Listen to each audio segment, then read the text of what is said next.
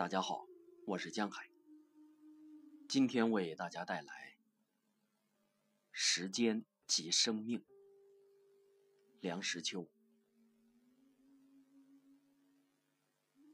最令人触目惊心的一件事，是看着钟表上的秒针一下一下的移动，每移动一下，就是表示我们的寿命已经缩短了一部分。再看看墙上挂着的可以一张张撕下的日历，每天撕下一张，就是表示我们的寿命又缩短了一天。因为时间即生命，没有人不爱惜他的生命，但很少人珍视他的时间。如果想在有生之年做一点什么事，学一点什么学问，充实自己，帮助别人，使生命成为有意义，不虚度此生，那么就不可浪费光阴。这道理人人都懂，可是很少人真能积极不懈地善于利用他的时间。我自己就是浪费了很多时间的一个人。我不打麻将，我不经常的听戏看电影，几年中难得一次，我不长时间看电视，通常只看半个小时。我也不串门子闲聊天儿。有人问我，那么你大部分时间都做了些什么呢？我痛自反省，发现。除了职务上的必须及人情上所不能免的活动之外，我的大部分时间都浪费了。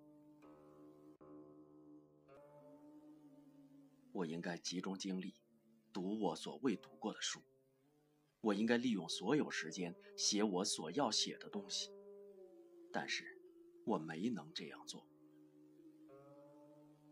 我的好多时间都糊里糊涂的混过去了。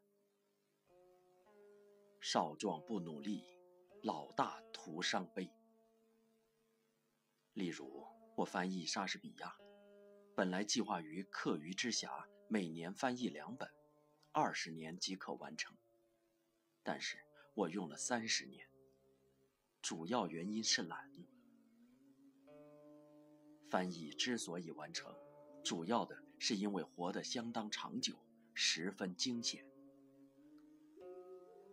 翻译完成之后，虽然仍有工作计划，但体力渐衰，有力不从心之感。即使年轻的时候鞭策自己，如今当有较好或较多的表现。然而，悔之晚矣。再例如，作为一个中国人，经书不可不读。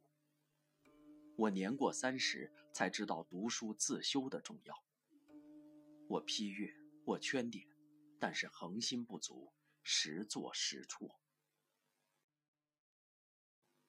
五十已学艺，可以无大过矣。我如今年过八十，还没有接触过易经，说来惭愧呀。史书也很重要。我出国留学的时候，我父亲买了一套同文石印的前四史，塞满了我的行夹的一半空间。我在外国混了几年之后，又把前四史原封带回来了。直到四十年后，才鼓起勇气读了《通鉴》一篇。现在我要读的书太多，深感时间有限。无论做什么事，健康的身体是基本条件。我在学校读书的时候，有所谓强迫劳动，我踢破过几双球鞋，打断过几只球拍，因此侥幸维持下来最低限度的体力。老来打过几年太极拳，目前则以散步活动筋骨而已。寄予年轻朋友千万要持之以恒的从事运动这不是嬉戏不是浪费时间。